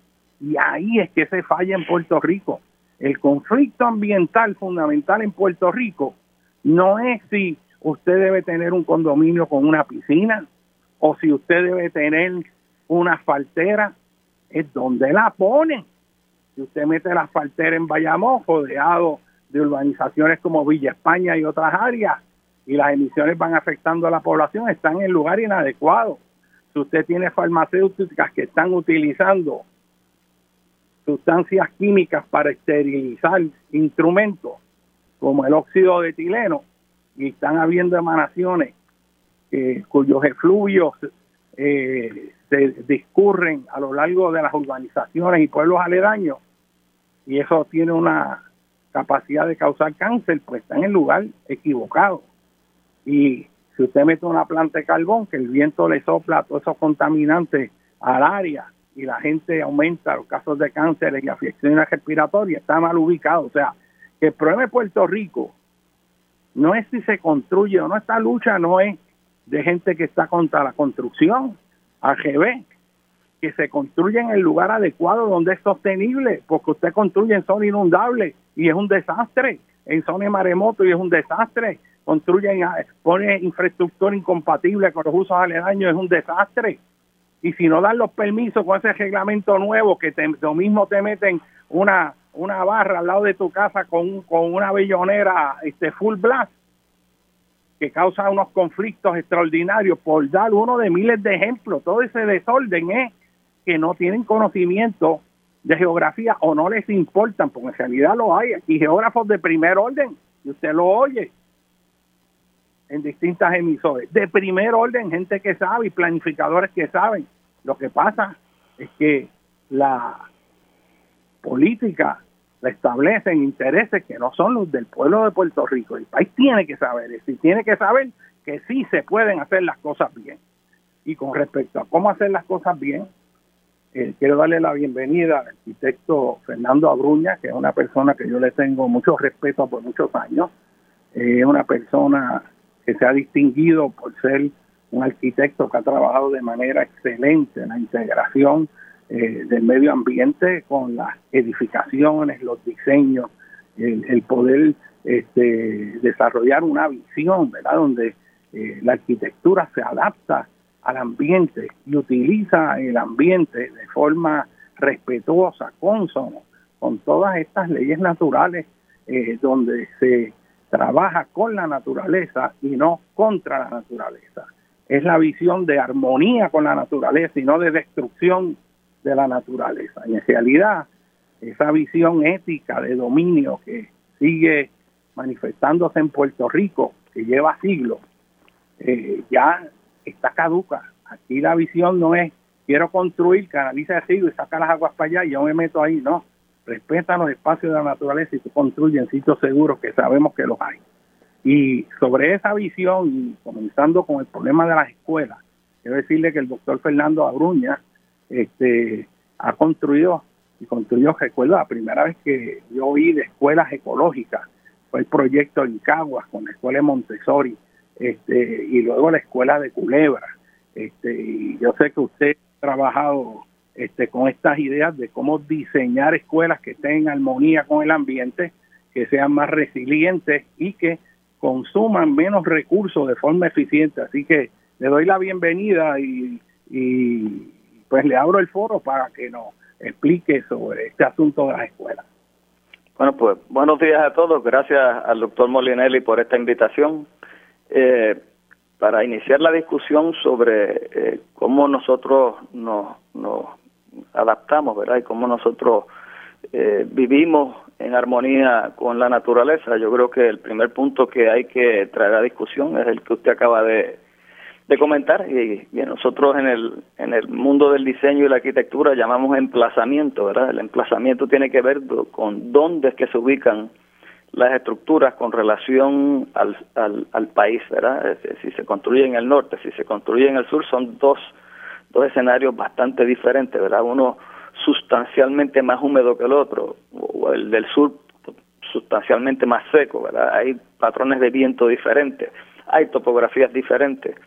Eh, así que eh, de los elementos importantes, ¿verdad?, que uno tiene que considerar eh, cuando se hace, se diseña estructuras, pues precisamente esa, ¿verdad? Comenzando, por ejemplo, con la forma misma del edificio, ¿verdad? No es lo mismo tener un edificio cuyos lados largos están hacia el norte y hacia el sur, que otro que tenga los lados largos hacia el este y hacia el oeste, ¿verdad? Pues sabemos que el sol relativamente al, a, a, la Tierra, pues parece que se mueve, pero en realidad la Tierra es la que se mueve, pero decimos que el sol sale por el este, se pone por el oeste, y si tenemos las paredes largas hacia el este y hacia el oeste, pues sabemos que vamos a estar recibiendo una irradiación brutal contra esas paredes y eso va a hacer el edificio sustancialmente más caluroso que si las paredes largas están hacia el norte y hacia el sur. Estoy simplificando al extremo, ¿verdad? casi a nivel de caricatura, pero esos son de los elementos fundamentales. A, esa, a ese tipo de solución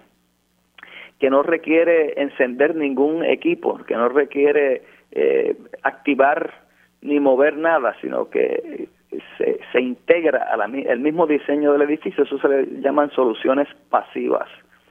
Y, y las controversias más recientes que se hablan, ¿verdad? Pues tienen que ver precisamente con lo que estamos sufriendo eh, en estos en estos momentos, ¿verdad? Que son estas ondas de calor eh, terribles que hacen que pues, la gran mayoría de la población esté en condiciones no esté en condiciones de confort, ¿verdad? Al revés, está en condiciones eh, muy severas de calor y entonces pues todo el mundo está buscando alternativas de cómo refrescarse.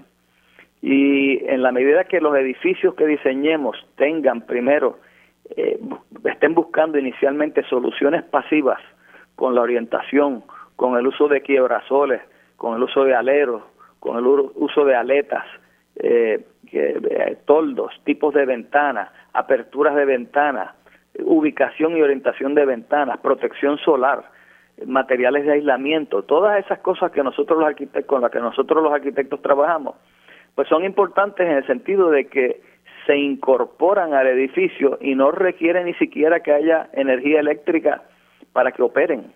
Entonces, pues eso es un, eso es, al tomar eso en consideración, los edificios tienen también, eh, adquieren un grado de resiliencia, porque en la medida que no estén diseñados con estas tecnologías pasivas, supone entonces que el edificio va a requerir más máquinas de aire acondicionado, más eh, equipos que tienen que encenderse y apagarse para mitigar, en este caso específico, el calor.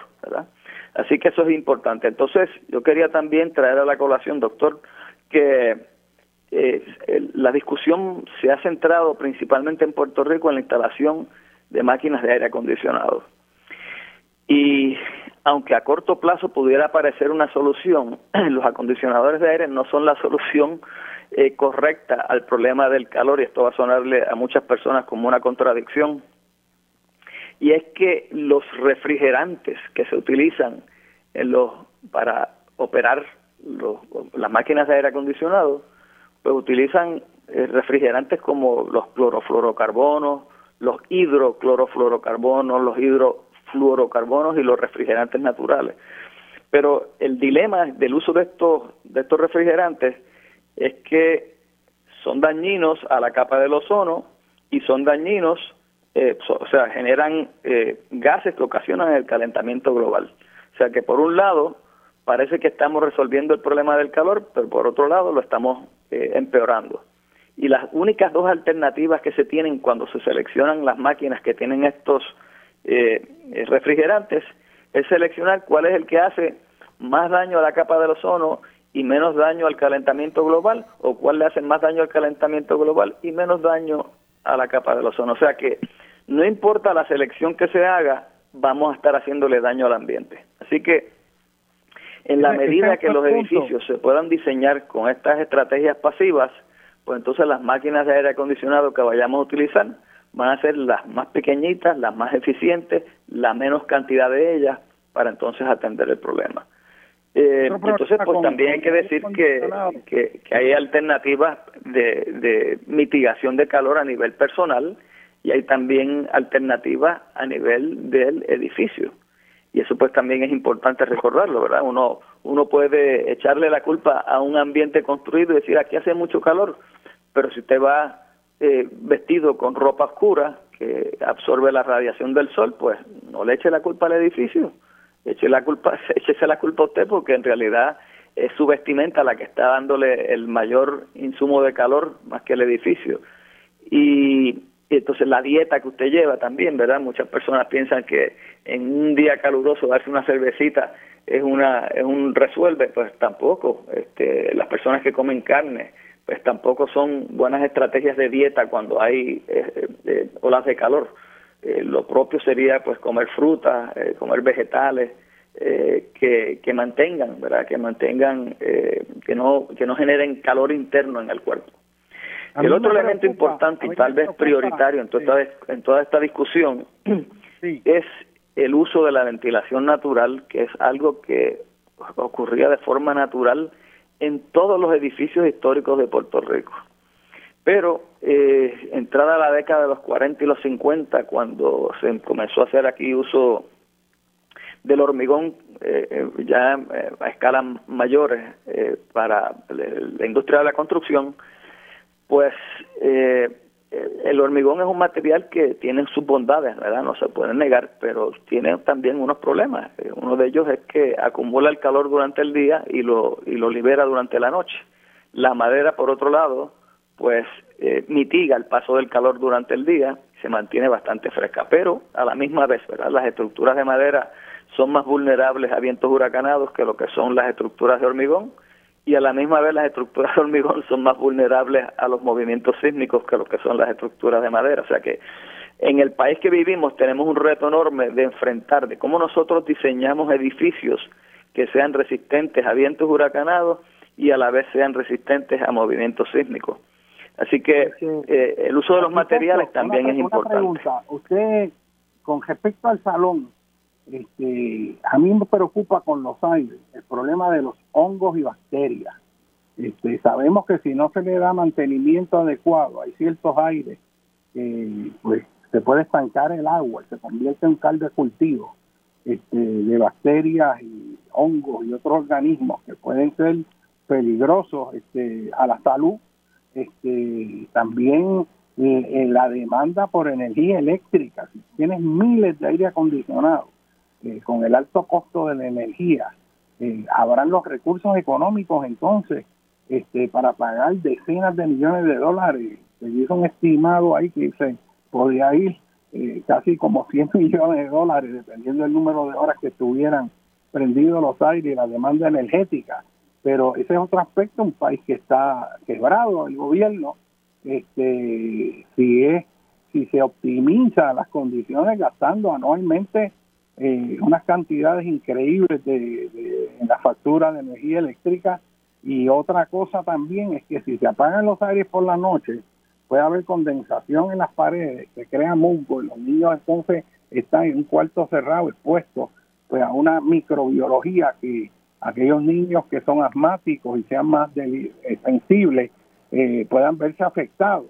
Y también el problema de la circulación de aire cuando estén pues los virus eh, cuartos cerrados sin circulación no hay ventilación con ventanas que estén abiertas este, o sea que eh, el issue no es temperatura nada más es que eh, puede haber situaciones donde tratar de resolver el problema de temperatura te puede crear problemas este, potencialmente hasta mayores. Y, y ahí me gustaría señalar un dictum que es fundamental y es que la planificación requiere resolver problemas pero sin crear otro. Uno puede planificar, si hay algún problema, pero en ese proceso creaste otros problemas mayores. Y me preocupa mucho también el que a nosotros este, ha habido, el gobierno ha mostrado ineficiencia en darle mantenimiento. Este, no pueden mantener ni las fuentes de agua, no porque no puedan, es porque eh, la capacidad administrativa no es la adecuada, los recursos económicos no son los adecuados, pero, pero hay muchos asuntos que discutir con respecto a, esta cuestión de la escuela. Lo que y te voy a hacer una pregunta que me vino a la mente cuando hablabas de la orientación de la estructura. Si uno, el lado más amplio de la estructura, eh, largo, lo pone de cara a donde sale el sol, este, y luego eh, va a estar cogiendo calor. Por la radiación solar, tanto por un lado como por el otro, en la tarde. Este, hay otra cosa que es interesante, que es que por donde mismo sale el sol, en términos generales, por ahí mismo sopla el viento. Así que un elemento que favorece la ventilación cruzada es que esté los ventanales abiertos para que entre el viento del sureste, este y noreste, que es donde predomina mayormente la dirección en Puerto Rico, los otros estadísticamente es significativamente menor, pero que lo que aumenta la carga térmica, pues a la misma vez tiene elemento viento que estar abierto para que haya esa circulación cruzada este, es beneficioso. ¿Cómo se obtiene el punto de optimización de ambos? Ok, bueno, pues eh, prioritario en esa orientación del edificio va a ser la orientación hacia las brisas predominantes del viento. Y secundario, el, la orientación solar, porque la orientación solar la podemos resolver y la podemos controlar utilizando quiebrasoles. Y por quiebrasoles quiero, quiero decir aleros, este, aletas verticales, y con esa podemos controlar la entrada del sol. Pero el viento, nosotros no tenemos control con relación al viento. El viento viene en una dirección, pues tenemos que poner la cara, la mejor cara hacia, hacia, hacia la dirección predominante del viento. Entonces, lo otro que es importante también recalcar, y esto es una medida sumamente sencilla que en raras ocasiones uno las ve aplicadas en escuelas o en viviendas inclusive, es que las ventanas deben ser ventanas operables. Eso parece que yo, yo casi tengo que reírme, ¿verdad?, de decir algo que es tan evidente, pero eh, pues hemos sido, nuestra arquitectura ha sido influenciada mucho, ¿verdad?, por, por arquitecturas de otros países y se, se, construyen muchos muchos edificios en Puerto Rico con ventanas de vidrio que no, no, no operan, que no pueden abrirse. Yo creo que eso es un elemento importante y en la medida de lo posible, y esto es algo que es relativamente fácil de hacer, que las ventanas lleguen casi hasta el suelo, ¿verdad? En lugar de lo típico en Puerto Rico es que las ventanas comienzan a nivel de cintura y terminan tal vez a la altura del plafón. Pero lo ideal sería que esas ventanas llegasen casi hasta el suelo porque sin complicar mucho la explicación, ¿verdad? Cuando el viento ataca de frente a un edificio, si hay más área de pared debajo de la ventana que sobre la ventana, pues entonces se crean unos vectores de presión que fuerzan el aire hacia la parte de arriba en lugar hacia la parte de abajo, que es donde están los, las personas que utilizan el espacio. O sea que como regla general es preferible tener las ventanas lo más abiertas posible y lo más que más cercano al piso y que si hay áreas de hormigón o área de pared por encima y por debajo de la ventana, es mejor que haya más área de pared por encima de la ventana que por debajo de la ventana. son estrategias súper sencillas que nosotros hemos aplicado precisamente en las escuelas que hemos eh, diseñado y construido en el barrio Río Caña en Cagua, allá en la Escuela Ecológica de Culebra, y la tercera que diseñamos en, en, el, en Dorado. Este, y en todas ellas hemos utilizado esa estrategia, ¿verdad? Así que eh, al utilizar eso, pues entonces, aunque se especifiquen eh, máquinas de aire acondicionado, el uso va a ser menor y el daño, el potencial daño que existe, que expliqué ahorita por el uso de los refrigerantes, pues se mitiga. Y en cuanto a la seguridad, este, un ventanal que vaya este, hasta abajo, en términos de robos y todo eso. Este, bueno, ahora existen. Pausa ahora, vamos, vamos a una breve pausa este, y continuamos con este tema del diseño de las escuelas. Estamos eh, con ustedes, el doctor José Molinelli y el doctor este, Abruña. Nos vemos en dos minutos.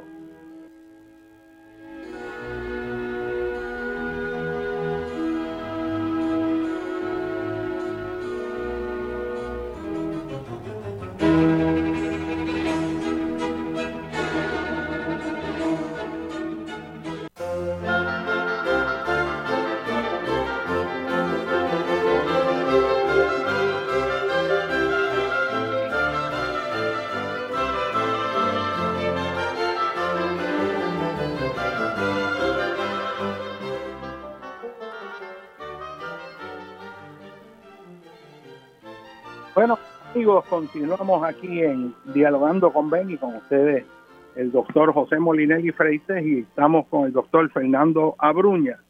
Estamos hablando sobre el diseño de las escuelas, eh, comenzando a discutir no el elemento de cómo controlar eh, las temperaturas y el calor excesivo para que el aula pueda hacer función, eh, pueda funcionar adecuadamente y estábamos hablando de que habían unas soluciones básicamente de diseño. El doctor Abruña este, eh, señala que son soluciones pasivas y que estas tienen que ver con el diseño, la orientación, este, la manera en que ese edificio se relaciona y se eh, diseña en cuanto al, a la meteorología, en cuanto al viento, en cuanto a los rayos solares eh, y los cambios que ocurren naturalmente durante el año. Pero una escuela no solamente es en función del elemento térmico, eh,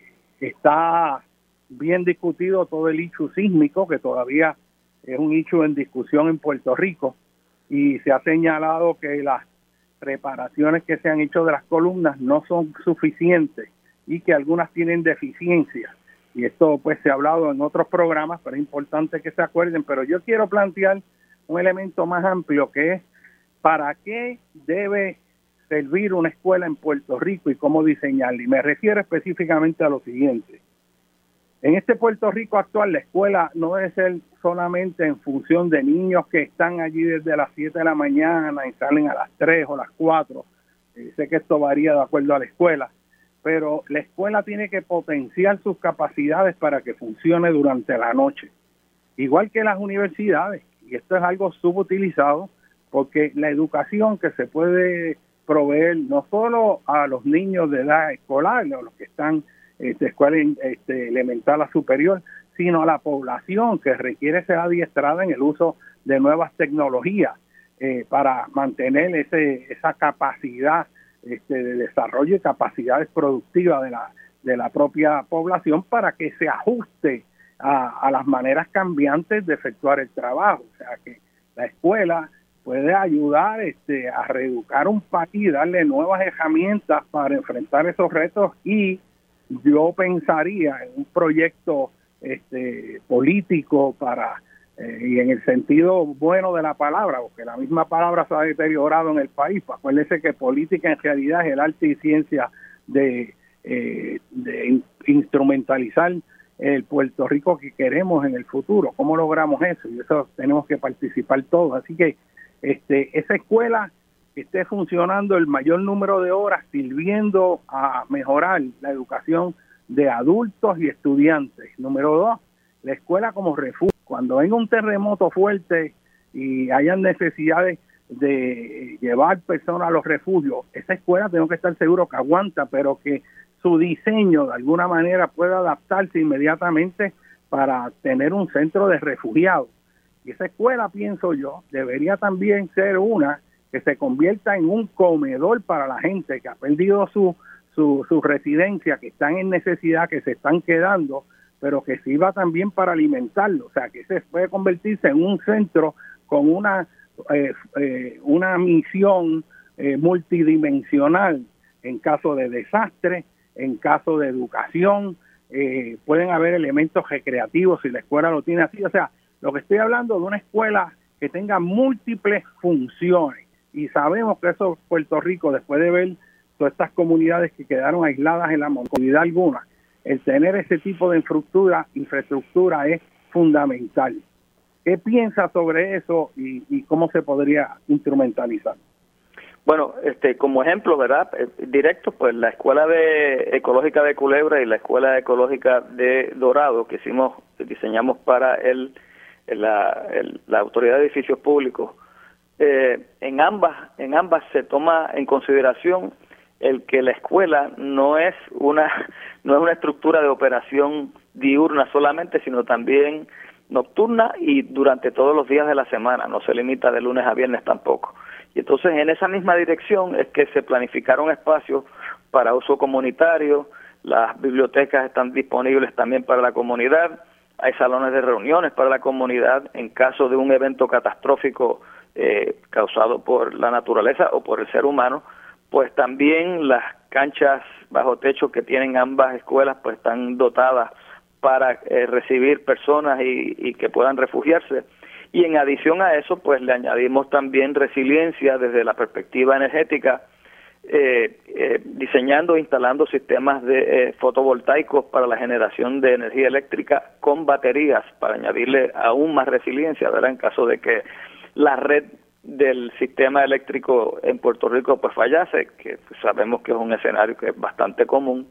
Y lo mismo también con el, el recurso del agua, que es quizás es el más importante, pues también en estas escuelas hemos implantado sistemas para la cosecha de aguas de lluvia, de tal manera que en un evento catastrófico donde perdemos la infraestructura hídrica y la infraestructura energética, pues entonces tengamos que la escuela tenga esa, esa independencia, esa autonomía hídrica y energética para poder atender el, el, la emergencia en ausencia de las, de, la, de, la, de las redes del Estado.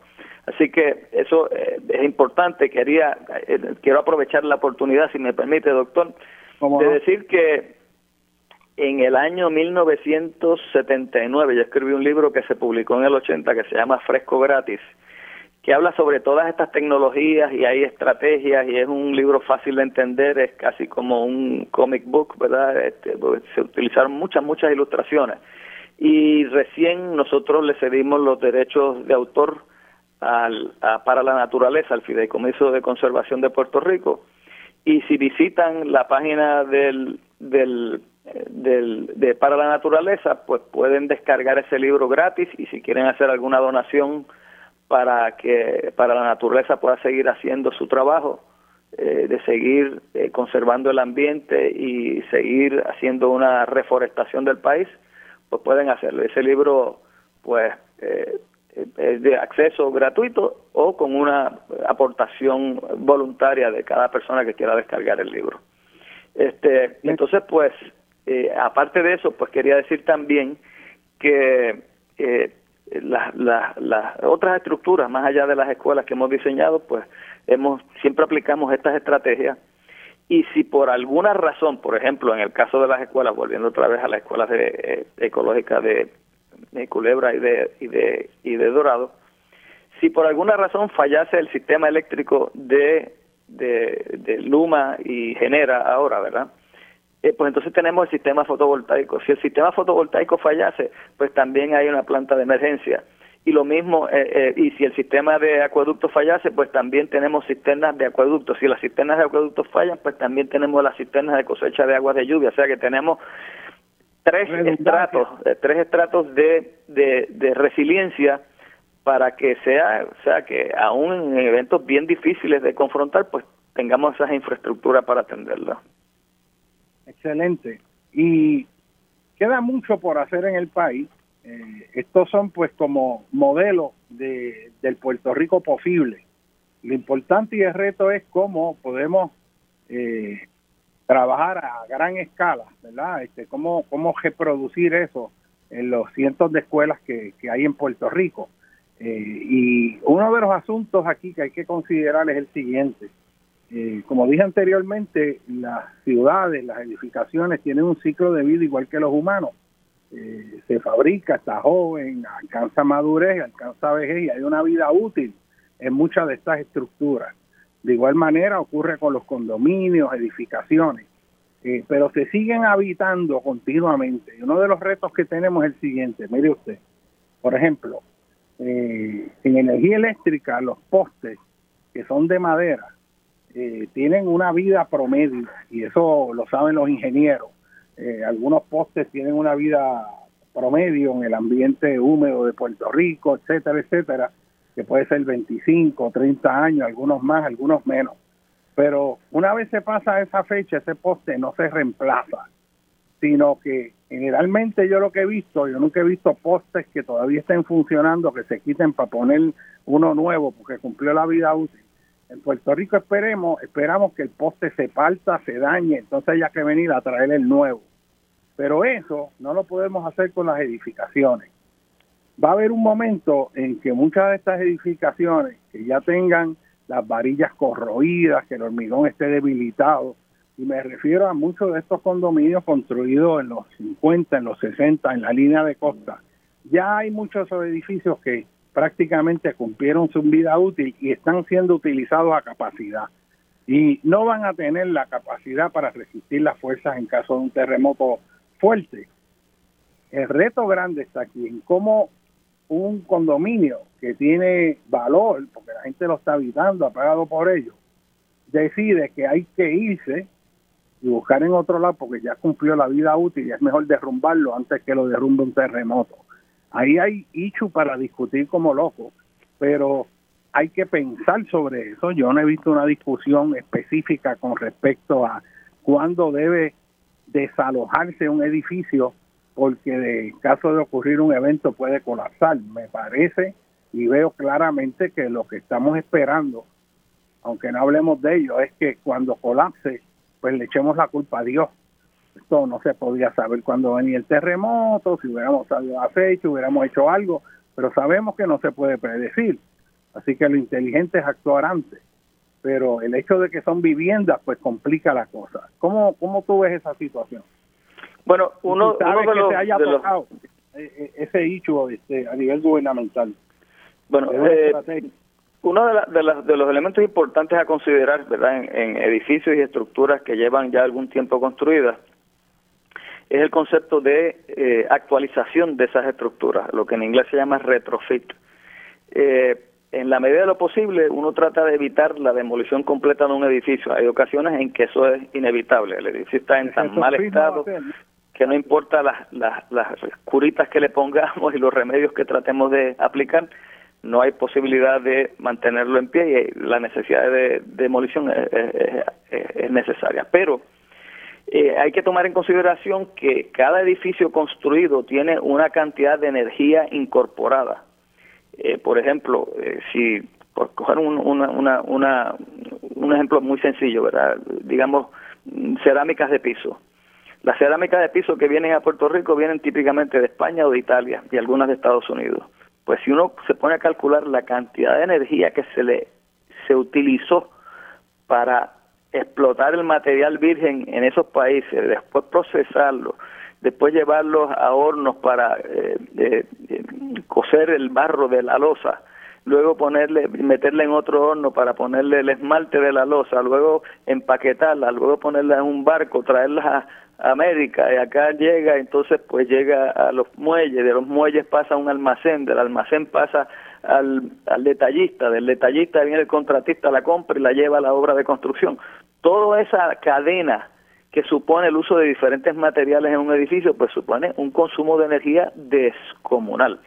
Y en la medida que eh, eh, utilizamos más energía, pues también utilizamos más recursos y a la misma vez eh, la producción de mucha de esa energía y, y la producción de esos materiales generan intrínsecamente muchos gases que ocasionan el cambio climático. O sea que en la medida de lo posible se trata de actualizar las estructuras para reforzarlas estructuralmente, para mejorar sus condiciones interiores, para mejorar su calidad de ambiente interior, ¿verdad? el aire que respiramos, eh, que no esté contaminado con virus, bacterias, que la iluminación sea la apropiada, que la temperatura y la humedad eh, relativa interior sea la apropiada. Todo eso se toma en consideración. O sea que y, cuando el costo de de hacer el reforzamiento de la estructura eh, es casi igual que el costo de hacer la nueva.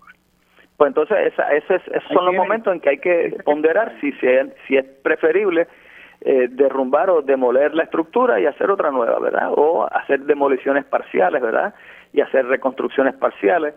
Este, pero la, la, la estrategia principal es tratar de extender la vida útil de los edificios. Digo, yo, mis oficinas, por ejemplo, están en un edificio en el viejo San Juan que tiene más de 200 años, ¿verdad? Y todavía estamos operando aquí pero pero eso requiere que se intervenga a tiempo cuando es reforzable. Eso supone, sí, hay que, hacer, hay que hacer hincapié en eso, que el mantenimiento continuo es condición sine qua non y eso es lo que no ocurre con los edificios, ni con las infraestructuras, ni con los sistemas eléctricos, ni de hídricos en el país, ¿verdad? Aquí no se le da mantenimiento a nada y de hecho hay que decirlo como es, este cuando el huracán María pasó por Puerto Rico, gran parte de los problemas fue por falta de mantenimiento, no fue porque la, la infraestructura estuviera, estuviera mala, sino que no se le dio mantenimiento y la ausencia de mantenimiento es lo que ocasionó gran parte de, las de, las de los problemas que ocurrieron luego del paso del huracán. O sea que cuando se, se designan fondos para la construcción de escuelas, la designación de fondos no debe ser exclusivamente para la construcción, deben haber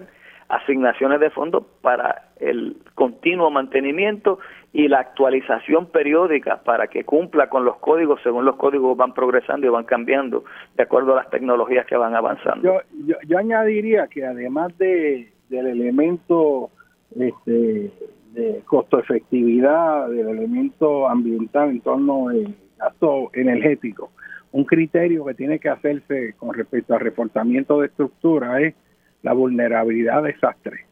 Si tú estás en un área de alto potencial de amplificación de ondas sísmicas, este, eh, el sacar esa estructura de ahí eh, eh, tiene un peso mayor que si estuviera en un área que sabemos que no hay factores agravantes. Y con esto lo que quiero decir es que sabemos ya de antemano cuáles son las zonas que en caso de un terremoto fuerte van a vibrar más fuerte y por más tiempo seguimos ahí construyendo como si nada pasara.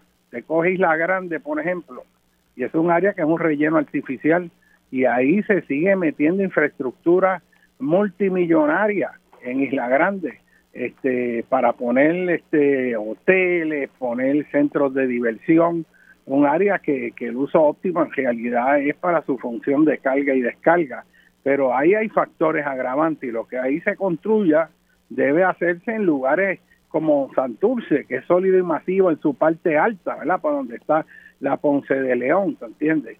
Eh, así que hay todo este complejo de, de, la bahía de San Juan que van a meter todas estas estructuras de vivienda en la parte sur de la isleta de San Juan, todo eso está en lugar incorrecto, son zonas de factores agravantes, hay reconstrucciones millonarias de, de comunidades que están a nivel del mar, como uno cómo uno este, redirige eso, porque la filosofía tiene que ser que a medida que estas estructuras cumplan su vida útil, irnos saliendo de esos lugares en lugar de reconstruir en ellos, porque así es como verdaderamente vamos a lograr una resiliencia significativa en el país.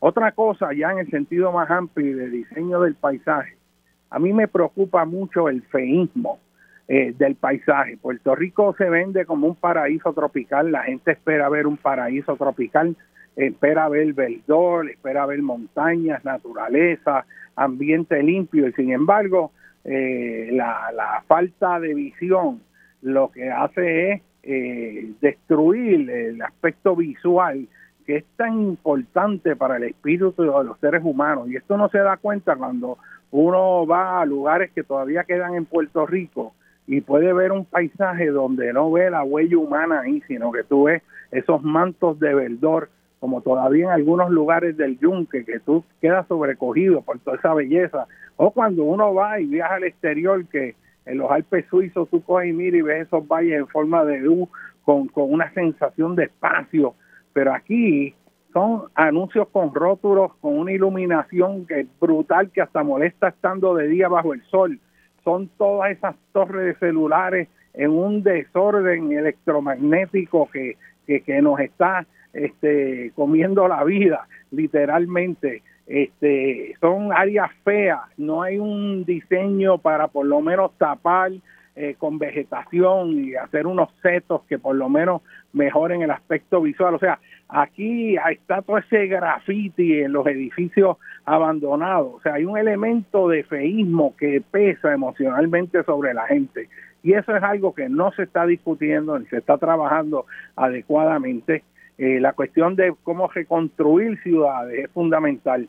Este, eh, si cogiéramos a Río Piedras, ¿qué tú harías con Río Piedras? ¿Cuál sería el proyecto. Está al lado de la universidad, pero nunca la universidad se ha metido en el pueblo para, para, para reconstruir pueblo, extenderse hacia el pueblo, sino que ha creado como una muralla psicológica separándose del pueblo de Río Piedra.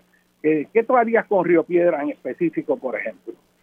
Bueno, eh, el, el concepto básico que uno debería aplicar en sitios como Río Piedra y otros que estén en condiciones similares es pensar en la accesibilidad la salud, la seguridad y bienestar de las personas que van a esos lugares.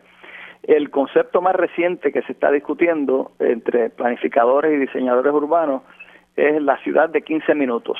Y cuando se habla de una ciudad de 15 minutos, se habla de la, de la infraestructura peatonal que pueda tener esa, ese lugar, de tal manera que uno pueda llegar a, a los lugares que uno quiere llegar y los lugares importantes que se deben llegar a una distancia eh, que no le tome a uno caminando más de 15 minutos, ¿verdad? Este, y entonces pues eso eh, comienza con algunos focos dentro de ese espacio urbano y que esos focos, ¿verdad? Estratégicamente colocados permitan que alrededor de ese foco pueda generarse bienestar y mejoras urbanas, cosa de que después entre centro, entre foco y foco empiecen a solaparse uno con otro. Un ejemplo que quiero traer a la discusión es el, el Teatro Paradise, que el doctor Ricardo Cobian está eh, en proceso de eh, restaurar y rescatar. Y entonces, pues, eh, está haciendo unos esfuerzos ahí tremendos, ¿verdad? Existe ahí una estructura que hay que hacerle unas una, una, unos, unas actualizaciones estructurales. ya hemos hablado con él, él tiene otros asesores, estamos hablando de posibilidades de tener energía renovable a través de, sistemas fotovoltaicos con baterías, cosecha de agua de lluvia, eh, y es una estructura que tiene todavía una fuerza tremenda. Eso, ese, edificio se diseñó con una estructura de hormigón que eso aguanta ahí va, tremendamente. Eh, eh, entonces lo otro que quería añadir también con relación a, los, a, los, a la fealdad es que aquí hace más de 50 años, en la década de los 70, el equipo de mejoramiento ambiental que dirigió el arquitecto Gabriel Ferrer Amador eh, hizo un inventario de eh, puntos cimeros y lugares importantes de vistas. Y eso se inició cuando se planificó la ruta panorámica de Puerto Rico. Y entonces, pues, es importante que, como usted muy bien menciona, ¿verdad? Eh, el, esta, esta tendencia de un estilo, vamos a decir, neofeo.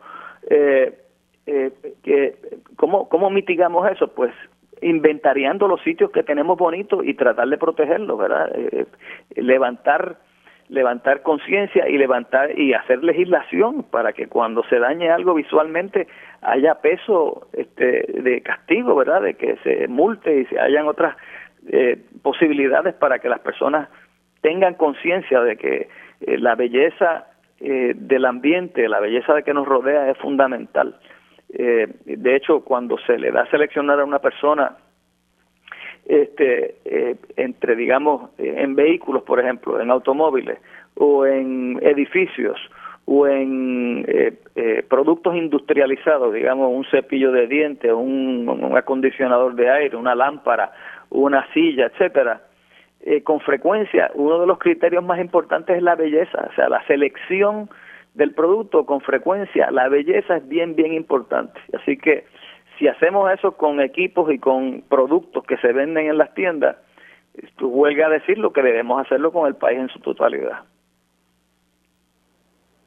Pues yo estoy totalmente de acuerdo y hay que especificar proyectos. Yo siempre pensé cuando uno iba por la autopista Las Américas, que ahora es Luis Ferré, y pasaba por Calle y había un lugar allí que se veía un paisaje prístino. Eh, a mí me parecía hasta las montañas en Suiza, una llanura verde totalmente, este, las montañas verdes, los robles florecían, aquello es un espectáculo que visualmente es extraordinario. Este, cosas tan sencillas como hacer una ruta de las flores, que tú puedas coger la autopista en las Américas y los cerros aledaños, tú puedas poner y sembrar robles de distintos colores o los árboles que sean, que sean adecuados para el lugar. La suerte es que cuando florezcan, tú puedes ir eh, y disfrutar todo un paseo viendo el florecimiento de toda esa variedad de árboles que da una belleza este, extraordinaria. Me recuerda cuando uno estudiaba en Estados Unidos que cuando venía el otoño viajaba de Massachusetts hacia New Hampshire, hacia el norte, y uno veía el progreso y los cambios en la floración ¿no? de, del otoño. El tiempo nos traiciona, señores. Tenemos la música ahí que nos avisa que se nos acabó el tiempo. Le quiero dar las gracias al doctor Fernando Abruña. Nos quedamos con una agenda abierta, pero eh, vamos a mantenerlo en contacto y seguir hablando de estos temas tan importantes que tenemos que plantear y discutir en el país. Eh, estoy dialogando con Beni, con usted, el doctor José Molina, y gracias Rosana Cerezo por la oportunidad de compartir con su distinguida radio audiencia. Buen domingo a todos.